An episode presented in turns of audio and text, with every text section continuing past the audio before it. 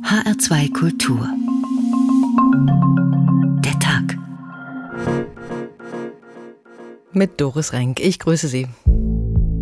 Das Urteil gegen Alexei Nawalny ist fernab jeder Rechtsstaatlichkeit. Nawalny muss sofort freigelassen werden. Die Gewalt gegen friedliche Demonstranten muss aufhören. Ich lebe in einem Russland, in dem man uns alle mundtot machen will. Das ist schon seltsam, denn eigentlich leben wir nicht in der Zarenzeit, wo die Herrscher bis ans Ende ihrer Tage an der Macht sind. Nichts davon, was im Film als mein Eigentum gezeigt wird, gehört oder gehörte jemals mir oder meinen nahen Verwandten. Die EU hat, als sie Sanktionen verhängt hat, in der Sache Nawalny mit offenen Karten gespielt, gesagt, wer nicht einreisen darf, wenn es jetzt zur Vollendung des Gasprojektes Nord Stream 2 käme, dann wäre das die maximale Bestätigung und Ermunterung für Wladimir Putin, mit genau dieser Politik fortzusetzen, weil er wird ja dafür sogar noch belohnt. Da ist die Bereitschaft, doch Putin harte Kante zu zeigen, doch eher ein bisschen begrenzt im Westen. Wenn es um Wirtschaftssanktionen geht, dann hat man hier Beißhemmungen.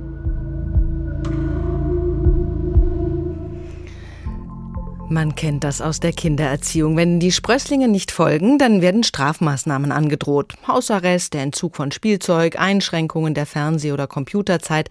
Das sind gängige Methoden, um elterlichen Forderungen Nachdruck zu verleihen.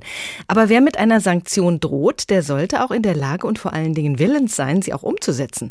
Sonst funktioniert das Modell nicht. So ist es auch in der Politik, wenn Staaten sich nicht an die Regeln halten. Die Diplomatie kennt verschiedene Abstufungen, von der Einbestellung der Botschafter bis hin zur zur Einstellung jeglicher Beziehungen. Besonders viel verspricht man sich von wirtschaftlichen Sanktionen, die sich aber auch besonders schwer umsetzen lassen, weil man sich damit auch schnell ins eigene Fleisch schneidet. Das erleben wir gerade im Falle Russlands. Die EU will auf die willkürliche Inhaftierung des Regimekritikers Nawalny reagieren, will Putin in die Schranken des Rechtsstaates verweisen, ist sich aber uneins, wo man da am besten ansetzen könnte, ohne selbst zu leiden. Taugt das Ende von Nord Stream 2 als Drohkulisse und haben derartige Sanktionen überhaupt schon mal zum gewünschten Erfolg geführt? Druck auf der Pipeline. Was bewirken Sanktionen? So haben wir den Tag heute überschrieben. Moskau sieht sich jedenfalls nicht in der Rolle des reuemütigen, schuldbewussten Delinquenten. Der Kreml geht direkt zum Angriff über und wehrt sich gegen die aus seiner Sicht unangebrachte Einmischung in seine inneren Angelegenheiten. Mehrere Diplomaten aus Deutschland, Polen und Schweden wurden heute ausgewiesen, weil sie an den angeblich nicht genehmigten Protesten gegen die Regierung teilgenommen hätten. Merkel nannte die Ausweisungen ungerechtfertigt. Die Beziehungen zwischen der EU und Russland sind also auf einem neuen Tiefpunkt angelangt. Unser Korrespondent Stefan Lag über die aktuelle Lage in Russland, wo sich heute der EU-Außenbeauftragte mit dem russischen Außenminister getroffen hat. Es war der erste Besuch eines EU-Chefdiplomaten in Moskau seit vier Jahren, und gleich zu Beginn machte Borrell deutlich, wie schlecht es um das Verhältnis zwischen Russland und der EU bestellt ist. Sicherlich befinden sich unsere Beziehungen in einer schwierigen Lage, aber der Fall Nawalny markiert einen Tiefpunkt. Borrell erfuhr während seines Treffens mit dem russischen Außenminister Lavrov, dass Moskau Diplomaten aus Schweden, Polen und Deutschland ausweist. Sie hätten an den illegalen Nawalny-Protesten am 23. Januar teilgenommen, so die offizielle Begründung. Borrell hatte in den Gesprächen die Freilassung von Kreml-Kritiker Nawalny gefordert und übermittelte Lavrov zudem die tiefe Besorgnis der EU angesichts der vielen tausend Festnahmen in den vergangenen zwei Wochen. Rechtsstaatlichkeit, Menschenrechte, politische Freiheit, die Achtung dieser Werte sei essentiell für die Beziehungen zwischen der EU und Russland, so Borrell. Sein Gegenüber Lavrov bekräftigte zwar den Wunsch Moskaus zur Fortführung des Dialogs mit Brüssel, der russische Außenminister machte aber deutlich, dass da momentan nicht viel zu erwarten sei. Außerdem warnte er davor, dass eine weitere Verschlechterung der Beziehungen unvorhersehbare Konsequenzen haben könnte.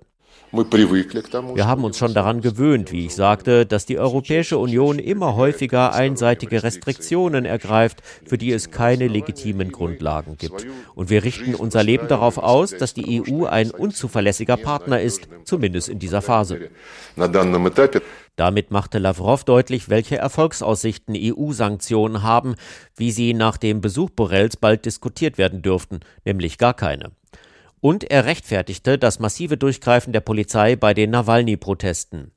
Die Polizeikräfte reagierten nur auf Gewalt, die von den Protestierenden ausginge. Ähnlich hatte es kürzlich schon Putins Sprecher Peskow ausgedrückt. Sie haben daran teilgenommen, sie wurden im Rahmen dieser Aktionen festgenommen von Polizisten und von der Nationalgarde. Das ist passiert. Es gibt keine Repressionen. Ich bin nicht einverstanden mit diesen überflüssigen emotionalen Einschätzungen.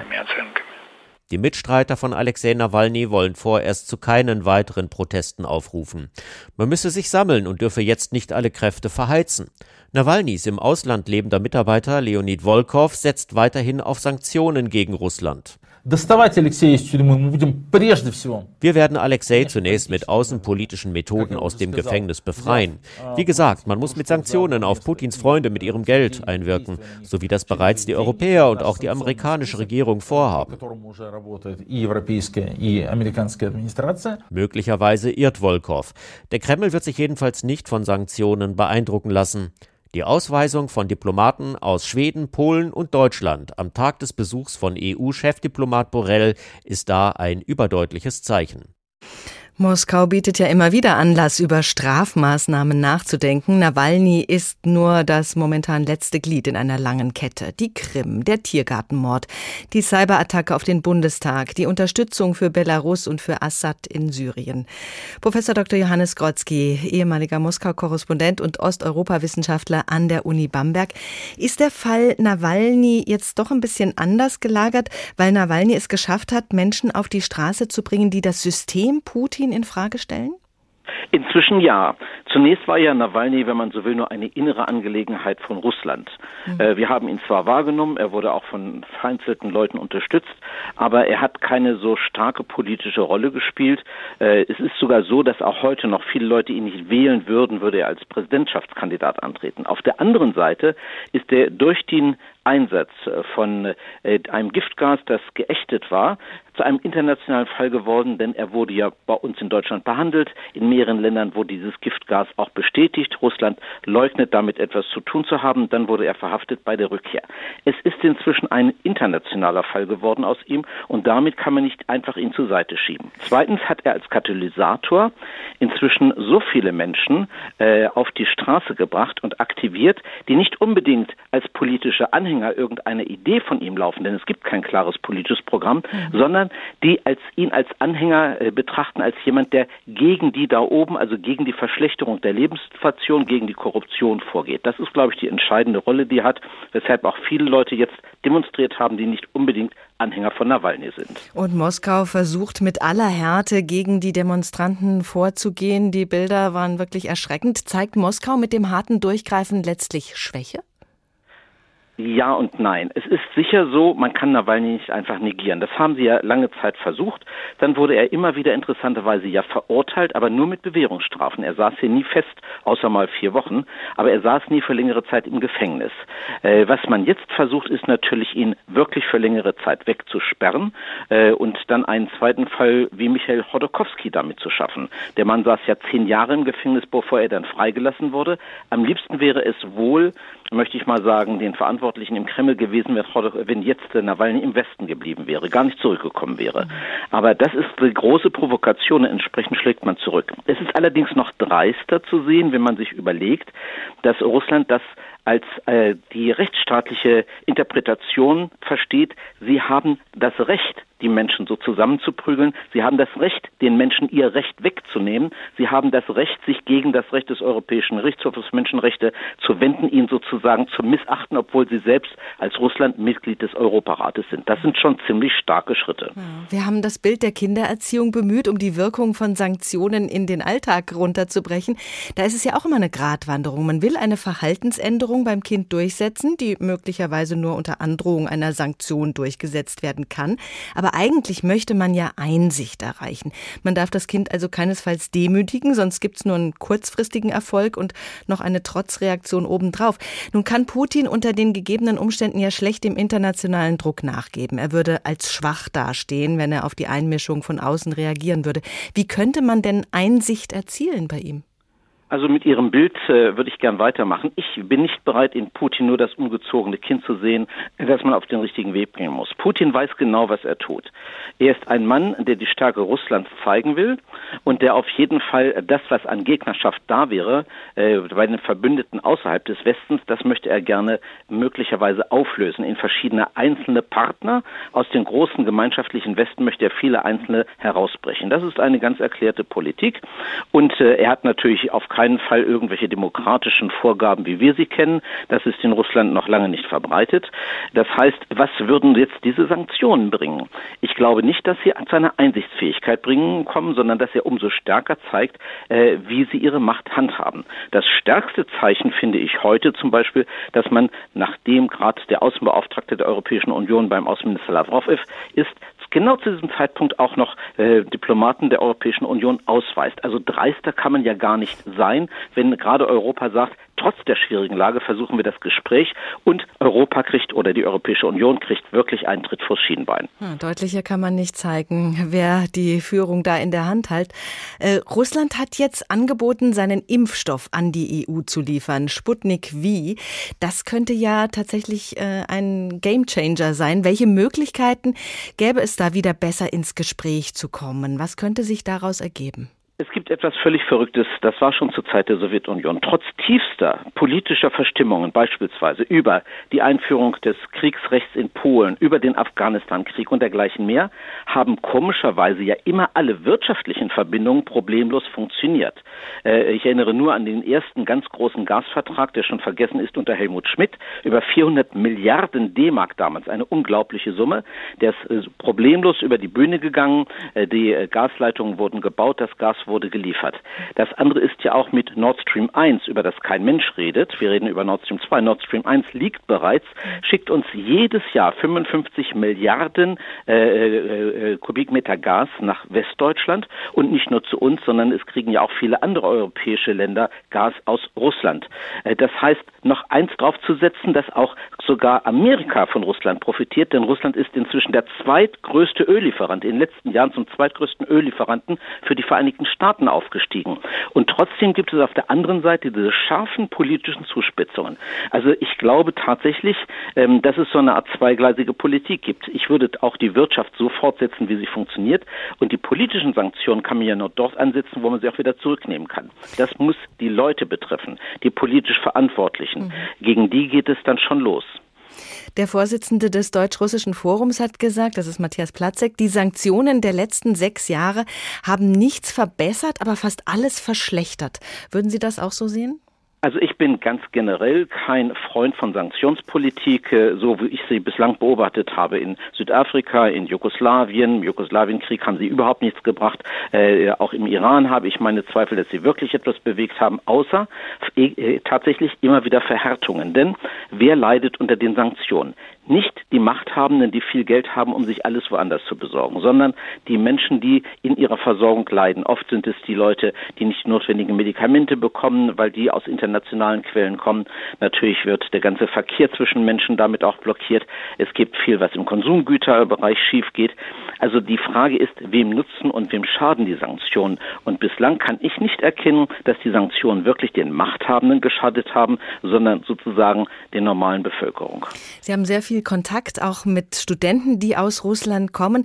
Wo sind denn die größten Unterschiede in der Mentalität? Das ist ja ganz wichtig, um sich gegenseitig zu verstehen, dass man einschätzen kann, wie ticken die anderen eigentlich. Also eines, was mir immer wieder auffällt, ist, dass viele Russen, auch mit denen ich befreundet bin, eigentlich uns für eher ein schwaches System halten, weil wir doch sehr nachgiebig sind in vielfacher Hinsicht.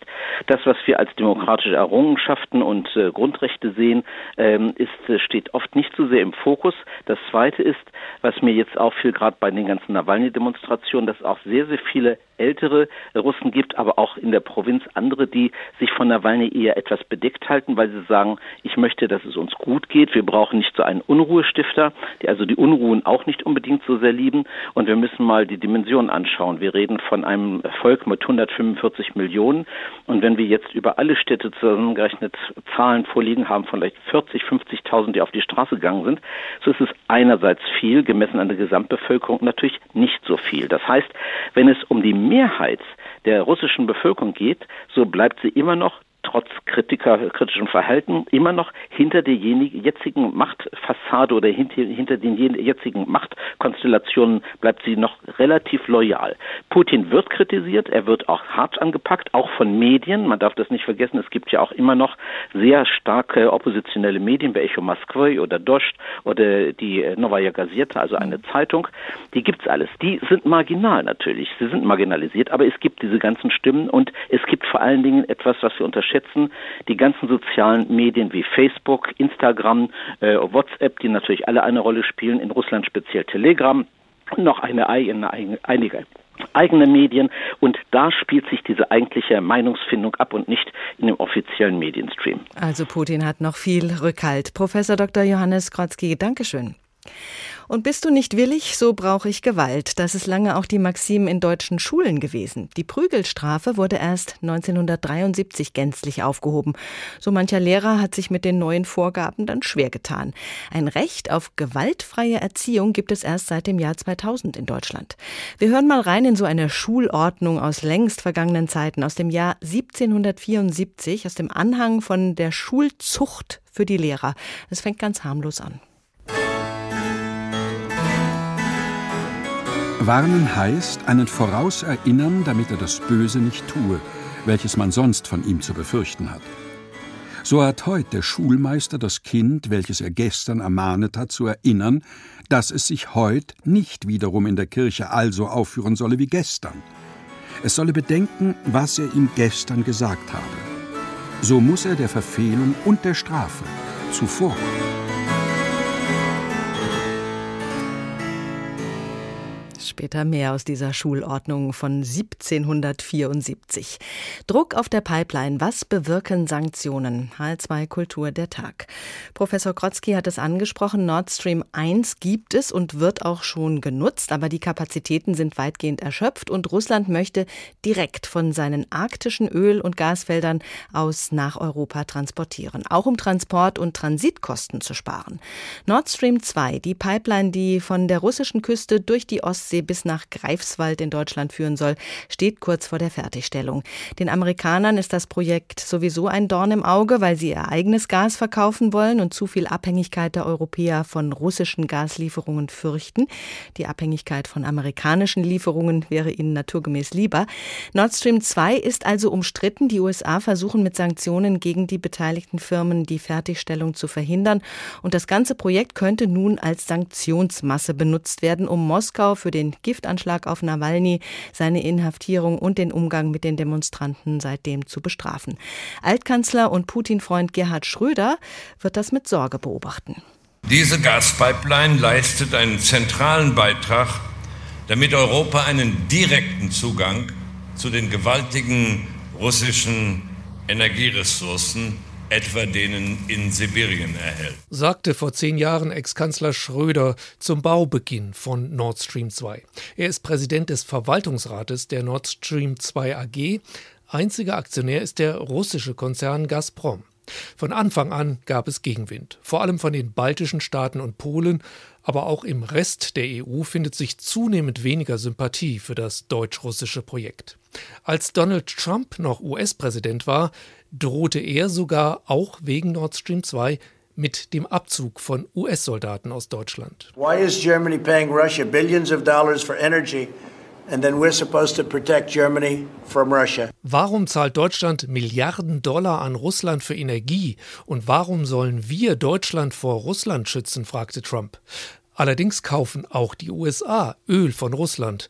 Darauf wies Angela Merkel vor knapp zwei Wochen hin. Sie stand immer hinter dem Projekt. Bei aller politischen Unterstützung muss man sagen, dass Nord Stream ein Wirtschaftsprojekt ist. Aber wir haben natürlich auch als Politiker ein Interesse an einer verlässlichen Energieversorgung. Und Nord Stream, die Pipeline, ist ein solches Beispiel. Diese Haltung der Bundesregierung bleibe unverändert, sagte gestern eine Regierungssprecherin.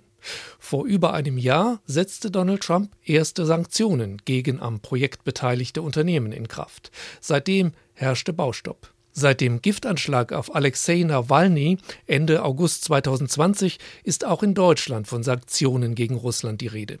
Norbert Röttgen, CDU, der Vorsitzende des Auswärtigen Ausschusses im Bundestag, sagte, Da muss alles auf den Prüfstand. Ich finde zum Beispiel, wenn es jetzt zur Vollendung des Gasprojektes Nord Stream 2 käme, dann wäre das die maximale Bestätigung und Ermunterung für Wladimir Putin, mit genau dieser Politik fortzusetzen, weil er wird ja dafür sogar noch belohnt. Auch die Grünen fordern den Abbruch des deutsch-russischen Pipeline-Projekts. In Mecklenburg-Vorpommern dagegen, in dem das Ostseeöl aus der Pipeline ankommen würde, beschloss die SPD-CDU-Mehrheit zusammen mit der Linkspartei eine sogenannte Umweltstiftung. Das meiste Geld dafür, 20 Millionen Euro, kommt von Gazprom. Ministerpräsidentin Manuela Schwesig, SPD, räumte ein, dass die Stiftung dabei helfen soll, US-Sanktionen zu umgehen. Es geht lediglich darum, dass die Pipeline, dass die Stiftung die Möglichkeit hätte, einen Beitrag dazu, dazu zu leisten, dass die Pipeline fertiggestellt wird. Ob diese Möglichkeit gebraucht und genutzt wird, hängt davon ab, ob die USA weiter auf Sanktionen gegen deutsche, europäische Firmen setzen. Auch der neue US-Präsident Biden nennt die Pipeline durch die Ostsee einen schlechten Deal für Europa. Er will aber mit den europäischen Partnern, darunter Angela Merkel, darüber sprechen.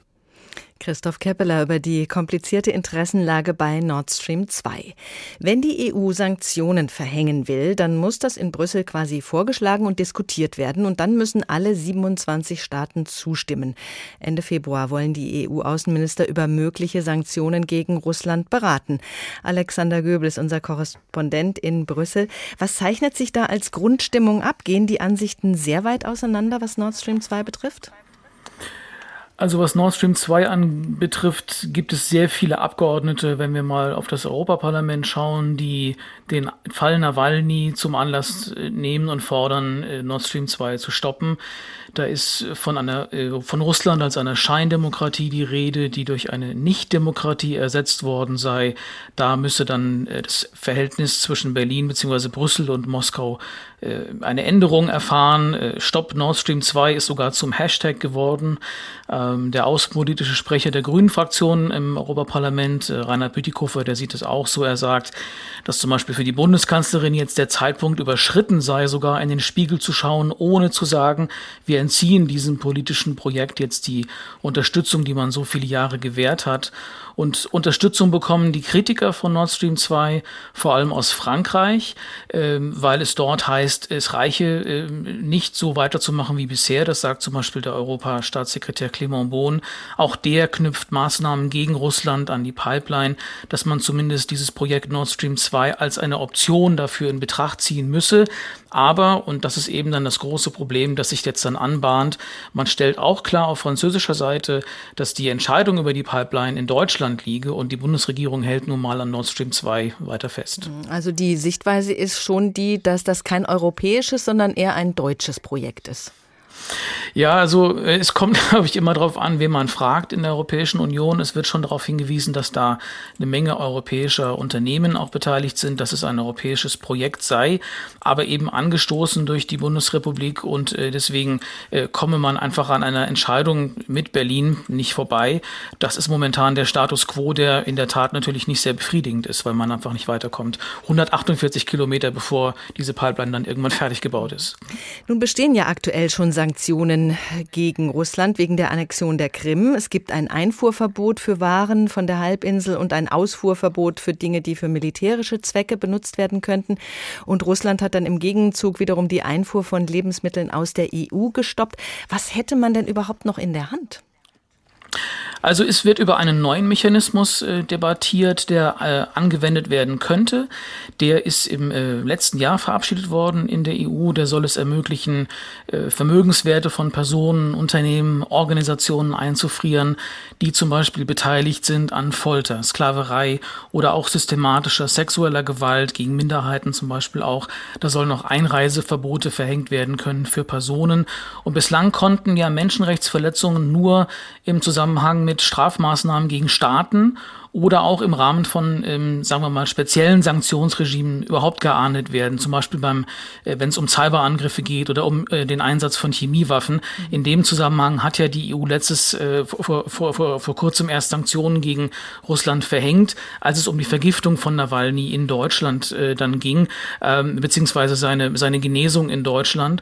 Und ähm, das ist eine Reaktion, die man jetzt in der EU aufgelegt hat, ähm, als Reaktion eben auf die Menschenrechtsverletzungen äh, wenn man an den Fall Jamal Khashoggi denkt, der ist ja äh, grausam äh, getötet worden im saudi-arabischen Konsulat in Istanbul. Äh, solche Menschenrechtsverletzungen hat man bislang eben nur auf komplizierte Weise oder eigentlich gar nicht ahnden können. Und jetzt greift eben dieser neue Mechanismus. Jetzt ist eben die spannende Frage, äh, greift dieser Mechanismus auch im Fall Nawalny? Es ist bei Sanktionen immer das Dilemma, dass man den Gesprächsfaden eigentlich nicht abreißen lassen will. Wie gut und stark ist denn dieser Gesprächsfaden aktuell? Angela Merkel hat ja über die Jahre immer recht engen Kontakt zu Putin gehalten, obwohl sich die beiden nicht wirklich gut verstehen. Kann das als Brücke zur EU dienen? Also ich denke schon, dass es dienen kann. Also wir erinnern uns halt auch an diese Bilder von äh, Putin mit Angela Merkel im Raum, als es um eine Pressekonferenz ging, als er seinen Hund zum Beispiel reingelassen hat, genau wissend, dass Angela Merkel Angst vor Hunden hat.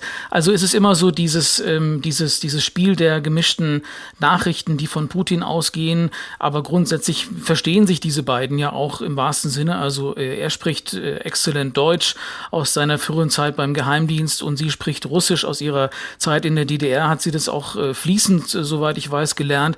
Das sollte eigentlich schon dann auch ermöglichen, dass man da zu einem, äh, zu einem intensiven bilateralen äh, Gespräch auch kommt. Die Frage ist nur, wie weit kann das auf europäischer Ebene dann überhaupt noch tragen, angesichts dessen, was da gerade passiert. Wir haben eben eine ganze Menge, ich habe es angesprochen, gemischte Nachrichten. Einerseits sagt die EU, das Verhältnis zu Russland sei extrem gestört. Andererseits kommt Borrell jetzt auch zu seinem ersten Besuch überhaupt nach Russland seit fast vier Jahren. Äh, Lavrov, der Außenminister, sagt, äh, wir wollen weiter auf politischen Dialog setzen. Andererseits äh, äh, schickt man dann oder weist drei EU-Diplomaten aus, unter anderem eben auch aus Deutschland. Außenminister Maas hat eben gerade mitgeteilt, auch this will not be unanswered, also da wird es eine Reaktion geben. Die Frage bleibt wirklich in der EU auch und die ist nach wie vor ungelöst. Wirken Sanktionen oder stößt man dann damit den anderen nur in eine politische Richtung? Ähm, so sieht es ja schon auch der erwähnte Vorsitzende des Deutsch-Russischen Forums, äh, Matthias Platzek, muss man die Zivilgesellschaft stärken, was die EU ja tut, aber wie weit kann man auch solchen blutigen Festnahmen wie den von den Nawalny-Anhängern zuschauen? Wir umgehen mit Russland als Wirtschaftspartner und da ist eben einfach noch keine klare Haltung in der EU zu sehen. Vielen Dank, Alexander Göbel, unser Korrespondent in Brüssel. Wenn Kinder nicht hören wollen, dann durften Lehrer sie bis in die 70er Jahre hinein züchtigen in Deutschland. Einige werden das noch erlebt haben. Im Jahr 1774, aus dem der nachfolgende Text stammt, hat man nicht daran gedacht, Kinder gewaltfrei zu erziehen. Nachdem die Ermahnung sowohl als die Warnung fruchtlos abgelaufen ist, kündiget er dem sich nochmal verfehlenden Kinde die Strafe an, welche unabänderlich über es ergehen werde. Es wird aber oft eine ungemeine Wirkung machen, wenn er dem sich doch wiederum verfehlenden Kinde, indem er es wirklich zur Strafe dargestellt hat, selber Mitleiden bezeiget, versichert, dass er nichts weniger gern tue als strafen und, wenn es auf das Äußerste gekommen ist, die Strafe ihm noch einmal schenket. Dies ist sicher eine von den stärksten Warnungen. Es darf aber bei dem nämlichen Kinde wegen dem nämlichen Fehler nicht mehr als einmal geschehen.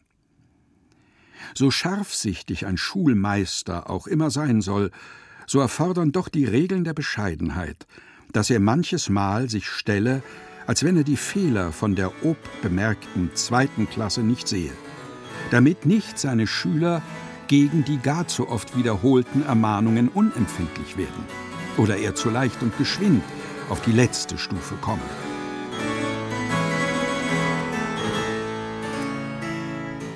Aus dem Anhang zur Schulzucht für die Lehrer aus einer Schrift des Bischofs zu Bamberg und Würzburg aus dem 18. Jahrhundert. Fortsetzung folgt. Ein Land, das einem beim Thema Sanktionen sofort einfällt, ist der Iran. Dort leidet die Bevölkerung schon seit Jahrzehnten immer wieder unter Lieferbeschränkungen, die zum Beispiel auch dazu führen, dass Medikamente nur sehr eingeschränkt oder zu sehr hohen Preisen zu bekommen sind im Land. Unsere Korrespondentin Karin Sens hat sich im Iran bei zwei Unternehmen erkundigt, welche Auswirkungen die Sanktionen haben. In den Werkshallen der Firma Saharin in Isfahan, rund 400 Kilometer südlich von Teheran, stehen die modernsten Maschinen weltweit, wenn es um Porzellanherstellung geht, erklärt Werksleiter Behrus Khodabende. Er ist Mitte 50 und trägt einen blauen Arbeitskittel. Die meisten der Maschinen stammen von deutschen Herstellern.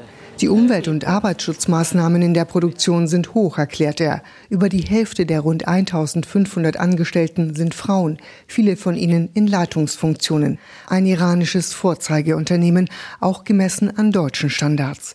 Firmenchef Abbas Ali Hassai hat in den 70ern in Nürnberg studiert. Am liebsten würde er vor allem mit deutschen Firmen Geschäfte machen, aber wegen der US-Sanktionen und Drohungen ist es so gut wie unmöglich, Geld einfach in den Iran zu überweisen oder aus dem Iran heraus. Trotzdem importiert Hassai Rohstoffe und verkauft Tassen, Teller und Teekannen auch nach Europa. Weder die Banken machen mit, noch die meisten Firmen. Aber indirekt durch Drittländer oder Viertländer ist möglich und das wird gemacht. Die Iraner leben nicht erst seit Donald Trump mit Sanktionen und sie haben immer Wege gefunden, sie zu umgehen. Geldtransfer geschehen durch Wechselstuben, nicht durch die Banken.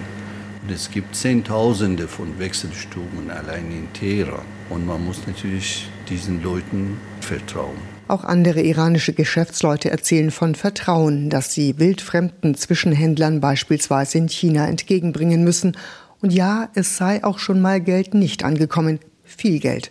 Dazu kommt, dass diese teils undurchsichtigen Umwege teuer sind. Abbas Ali Khassai ist über 70, ein sehr zurückhaltender Herr im grauen Anzug. Er hofft auf eine Zukunft unter leichteren Bedingungen. Erste Anzeichen gebe es schon, sagt er, seit Joe Biden US-Präsident ist. Ich kann nur ein Beispiel nennen. Firmen, die mit uns nicht arbeiten wollten oder durften, sind geneigt, wieder mit uns Geschäfte zu machen. Sogar eine Maschine, die ich gerne haben wollte, ist die Firma jetzt bereit, die Maschine uns zu liefern. Und das zeigt, es hat sich etwas geändert. Viele im Iran hoffen, dass die USA unter Präsident Biden wieder zum Atomabkommen zurückkehren. Trump war 2018 ausgestiegen und hatte danach Sanktionen erlassen, die das Land tiefer und tiefer in die Wirtschaftskrise trieben. Fuad Isadi lehrt an der Teheraner Universität internationale Beziehungen.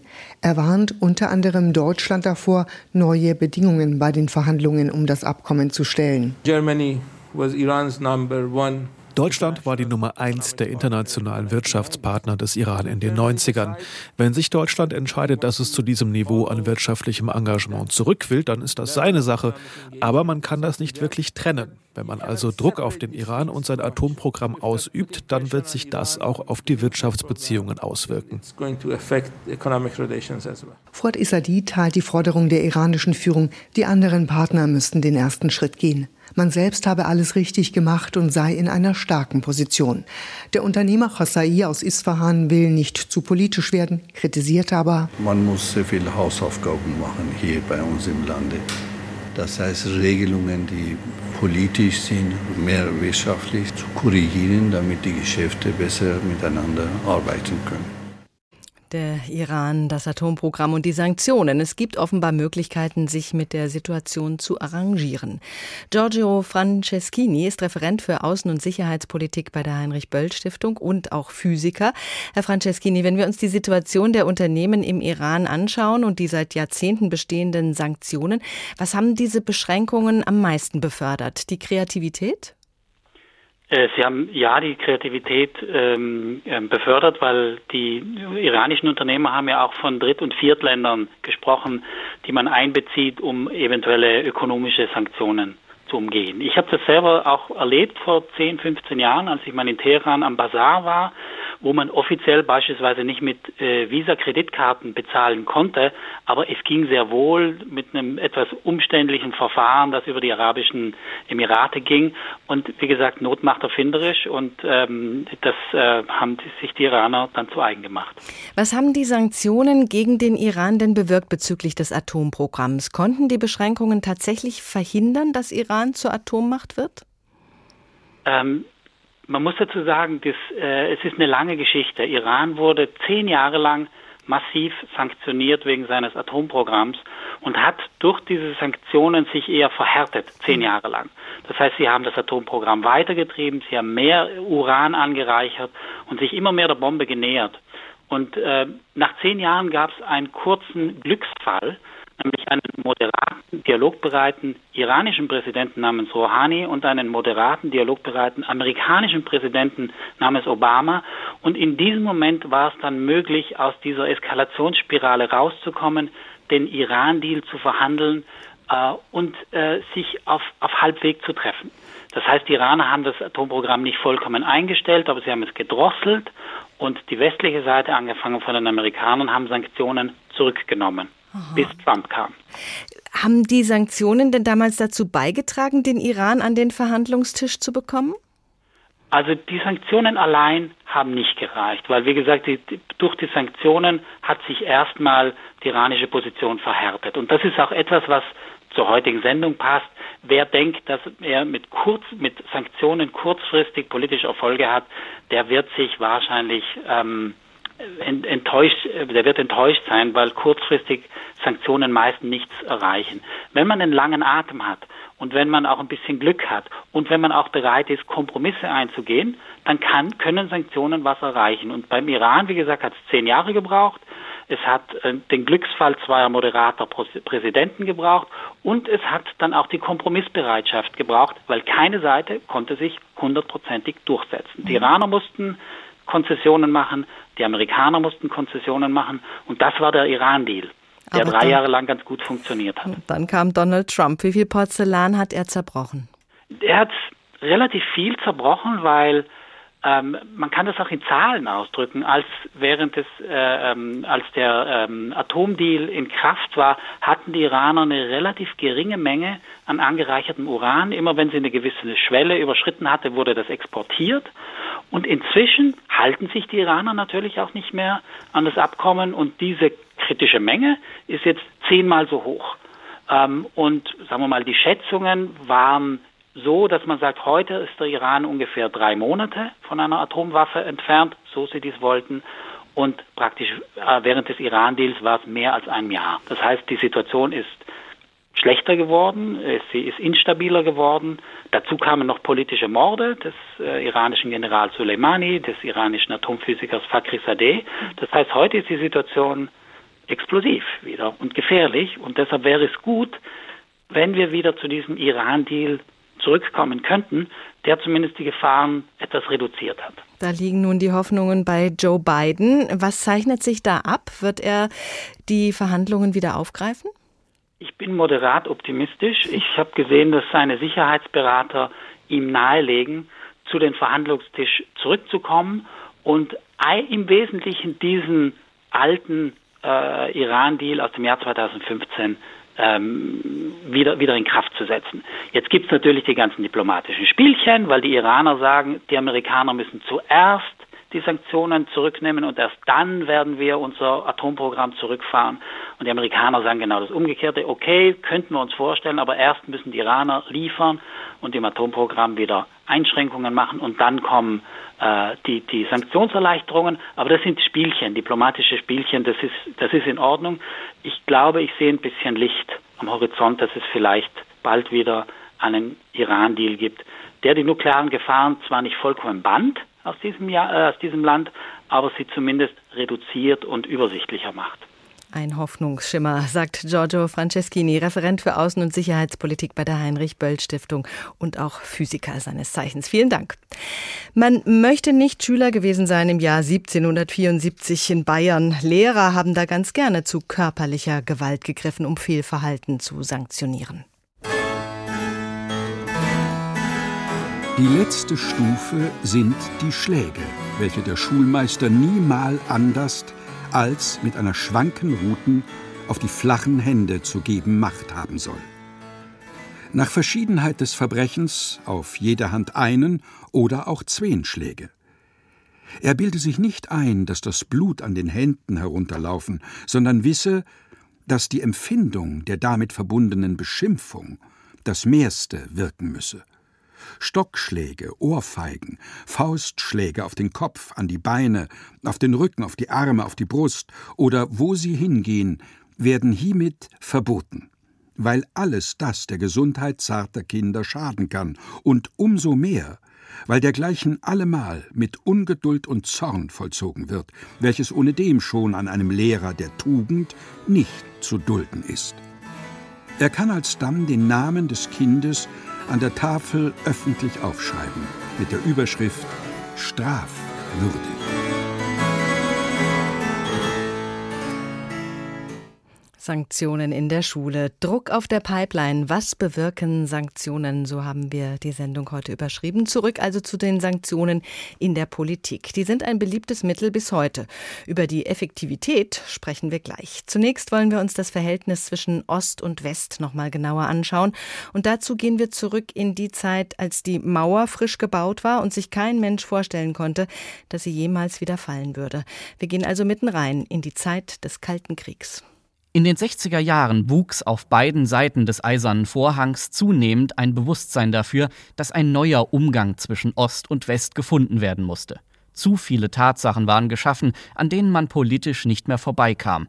Der Bau der Berliner Mauer und damit die faktische deutsch-deutsche Teilung sowie die nicht mehr nur theoretische Gefahr eines vernichtenden Atomkriegs zwischen den USA und der Sowjetunion.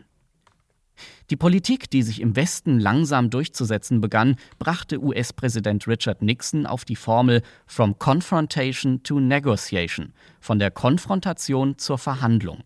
1967 wurde die Entspannungspolitik offiziell zu einer Säule der NATO-Verteidigungsstrategie erklärt. Ein westeuropäischer Staat bremste diese Politik allerdings erstmal etwas aus, die Bundesrepublik Deutschland. Dort hielt man immer noch an der sogenannten Hallstein-Doktrin fest, wonach man zu Staaten, die die DDR anerkannten, keine diplomatischen Beziehungen aufnahm. Ein Kurswechsel vollzog sich 1969 mit der Wahl des SPD-Politikers Willy Brandt zum Bundeskanzler. Brandts Regierung leitete eine neue Ostpolitik ein, die Brandt in seiner Regierungserklärung von 1969 wie folgt zusammenfasst. Unser nationales Interesse erlaubt es nicht, zwischen dem Westen und dem Osten zu stehen. Unser Land braucht die Zusammenarbeit und Abstimmung mit dem Westen und die Verständigung mit dem Osten. Schon Ende 1969 konkretisierte das erste Kabinett Brandt diese neue Politik. Die BRD rückte endgültig von der Hallstein-Doktrin ab, was Westdeutschland deutlich mehr Bewegungsfreiheit in seiner Außenpolitik gab. Wirklich substanzielle Fortschritte konnten aber nur erreicht werden, wenn man den Dialog mit der Sowjetunion anstrebte. Das hatte sich schon bei der Niederschlagung des sogenannten Prager Frühlings im August 1968 durch Truppen des Warschauer Paktes gezeigt. Hier hatte Russland klargemacht, dass Sonderwege von einzelnen Ostblockstaaten nicht geduldet würden. Im August 1970 flogen Willy Brandt und sein Außenminister Walter Scheel nach Moskau. Dort wurde am 12. August im Katharinensaal im Kreml der Moskauer Vertrag unterzeichnet. Ein Vertrag zwischen der Sowjetunion und der Bundesrepublik, der laut Kanzler Willy Brandt ein neues Blatt in der Geschichte aufschlug. Europa endet weder an der Elbe noch an der polnischen Ostgrenze. Russland ist unlösbar in die europäische Geschichte verflochten. Nicht nur als Gegner und Gefahr, sondern auch als Partner. Partner. Ein kleines Wort und zugleich die weit ausgestreckte Hand eines deutschen Kanzlers in Richtung Sowjetunion. Im Moskauer Vertrag verpflichteten sich beide Staaten zum Gewaltverzicht bei Konflikten und zur Anerkennung der aktuell bestehenden Grenzen in Europa, einschließlich der innerdeutschen Grenze. Auch wenn er von konservativer Seite heftig kritisiert wurde, bedeutete der Moskauer Vertrag einen Durchbruch in den Ost-West-Beziehungen. Erst auf seiner Grundlage konnten weitere Verträge zwischen Westdeutschland und anderen Ostblockstaaten zustande kommen, die sogenannten Ostverträge mit Polen, der Tschechoslowakei und schließlich auch mit der DDR. Aber auf diesem Hintergrund sage ich mit starker Betonung, dass das deutsche Volk Frieden braucht, auch mit den Völkern der Sowjetunion und allen Völkern des europäischen Ostens. Willy Brandt im Beitrag von Thorsten Schweinhardt über die Politik der ausgestreckten Hand. Reden statt drohen. Das funktioniert nicht mit jedem. Es kommt auf die handelnden Personen an. Das haben wir auch am Beispiel Iran gehört. Unter welchen Umständen kann eine Sanktion den gewünschten Effekt haben? Darüber spreche ich mit Dr. Sascha Lohmann vom Deutschen Institut für internationale Politik und Sicherheit. Herr Dr. Lohmann, eine Drohung, die ins Leere gelaufen ist, war die Aussage von Barack Obama, dass mit dem Einsatz von Giftgas eine rote Linie überschritten würde. Aber er hat den Giftgaseinsatz von Assad nie wirklich sanktioniert. Welche Auswirkungen hatte das auf die Autorität der USA? Das hatte natürlich in dem Sinne äh, eine Auswirkung, dass sich bestimmte Akteure in Syrien wahrscheinlich nicht von ihrem Vorgehen haben abschrecken lassen. Das hat man ja vielfältig damit verbunden mit dem Ziehen von roten Linien, dass es zumindest einen abschreckenden Effekt hat, aber sicherlich hat das dann eben dazu geführt, dass eben dieser äh, abschreckende Effekt nicht eingetreten ist. Wenn man auf Sanktionen generell schaut, welche Funktion hat eine Sanktion denn über die Bestrafung eines Landes hinaus? Also Sanktionen können mehreren Zwecken dienen. Sie sind ein sehr vielseitiges Instrument der Außenpolitik. Man kann versuchen, Einfluss zu nehmen auf das Verhalten von anderen Regierungen, aber auch von einzelnen Personen. Man kann damit versuchen, relevante Dritte abzuschrecken oder ihnen eine Botschaft zu senden, dass sie bestimmte Verhaltensweisen nicht nachahmen sollen. Man kann eben auch bestrafen, retributiv. Das heißt, da geht es nicht so sehr um Rehabilitation oder auch Abschreckung, sondern eben eine moralische Verurteilung. Und dann kann man eben auch noch sein eigenes Selbstbild versuchen zu stärken, dass man eben sich nicht als Komplize in bestimmte Handlungen verstrickt, die man abstoßend findet. Das heißt, hier kann man ganz klar auch eigene Position beziehen. Das heißt, diese Zwecke kann man mit Sanktionen verfolgen. Ob sie dann auch wirksam sind, das steht da nochmal auf einem ganz anderen Blatt. Vielleicht funktioniert sogar dieses Signal nach innen besser als das Signal nach außen, also ans eigene Volk diese Botschaft, wir stehen auf der richtigen Seite, wir achten die Menschenrechte?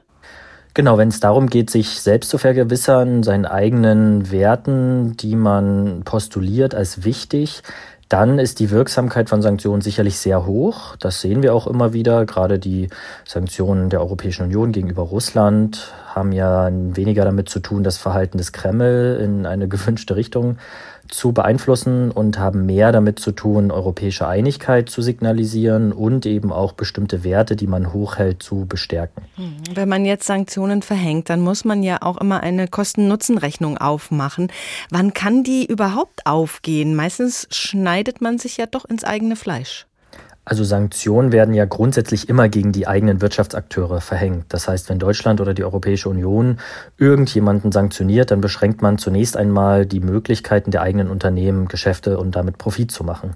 Zweitens ist es natürlich immer nicht sehr nah an der Realität dran, dass man wirklich bei jedem Einsatz von Sanktionen sich erstmal vorher ausrechnet, wie viel kostet das, was sind meine Nachteile, sondern die werden meist in, sage ich jetzt mal, nächtlichen Sitzungen unter Zeitdruck verhängt und nur in den wenigsten Fällen gibt es wirklich Bemühungen, mal zu schauen, was sind eigentlich die Vor- und Nachteile, die Kosten und der Nutzen. Aber das ist auch relativ schwierig, wissenschaftlich valide und fundiert nachzuvollziehen, weil man letzten Endes das Problem hat, dass man mit Sanktionen ja nicht nur operiert. Es sind gleichzeitig Eingriffe, die stattfinden. Das heißt, die Wirkung von Sanktionen zu isolieren von anderen Eingriffen, die zeitgleich stattfinden und dann noch zu quantifizieren, das ist methodisch eigentlich fast nicht möglich. Mhm. Wenn wir jetzt auf Nord Stream 2 gucken, wenn das tatsächlich eingestellt würde, da wäre der Preis sehr hoch, oder? Dann ist ja erstmal die Frage, ob es überhaupt eine Rechtsgrundlage gibt, mit der man Sanktionen verhängen könnte, um dann direkt Nord Stream 2 zu treffen. Das müsste man dann im europäischen Rahmen machen.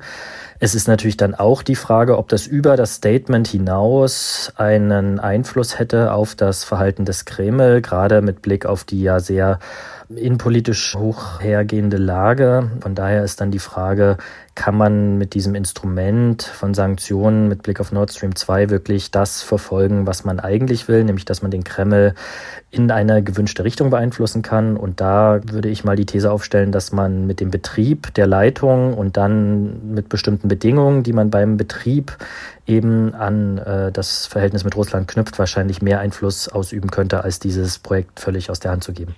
Am Anfang der Sendung habe ich unseren Osteuropa-Experten Professor Grotzky gefragt. Matthias Platzek, der Vorsitzende des Deutsch-Russischen Forums, hat gesagt, die Sanktionen der letzten sechs Jahre haben nichts verbessert, aber fast alles verschlechtert.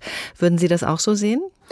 Ja, wie gesagt, das ist schwierig, methodisch sauber da Evidenz zu produzieren. Man kann sagen, hätten wir die Sanktionen nicht verhängt, dann wäre das Verhalten noch viel schlimmer gewesen, dann wäre die gesamte Ukraine vielleicht besetzt worden, so laufen ja meist die Argumente.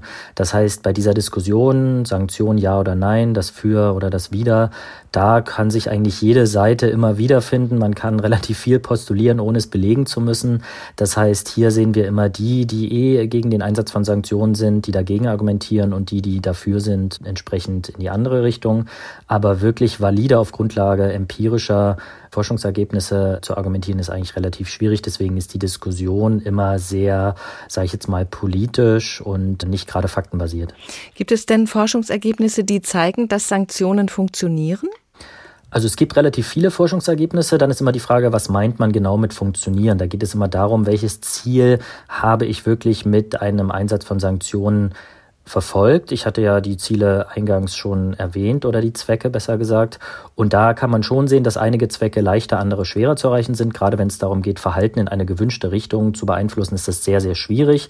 Wenn es aber darum geht, strategische Kommunikation gegenüber Dritten, relevanten Dritten oder aber auch der eigenen Bevölkerung, dann ist dieses Ziel leichter zu erreichen. Das heißt, es ist immer dort am schwersten, wenn man wirklich Verhalten in, in eine gewünschte Richtung verändern will und wenn es bei dem jeweiligen Adressaten dann noch um sehr hochrangige politische Ziele geht, so wie jetzt mit Blick auf Russland, dann ist eine Verhaltensänderung nur sehr, sehr schwer zu erreichen und würde wahrscheinlich mit extrem hohen Kollateralschäden einhergehen. Man könnte ja die russische Volkswirtschaft so stark unter Druck setzen durch bestimmte Sanktionen, dass dieses Land kurz vor dem Kollaps stehen würde. Die Frage ist dann, ob der Zweck dann noch die Mittel heiligt sozusagen. Vor allen Dingen dürfte das auch nicht im Interesse Europas sein. Dr. Sascha Lohmann vom Deutschen Deutschen Institut für internationale Politik und Sicherheit über Sanktionen, die nur bedingt zum gewünschten Ergebnis führen. Vielen Dank.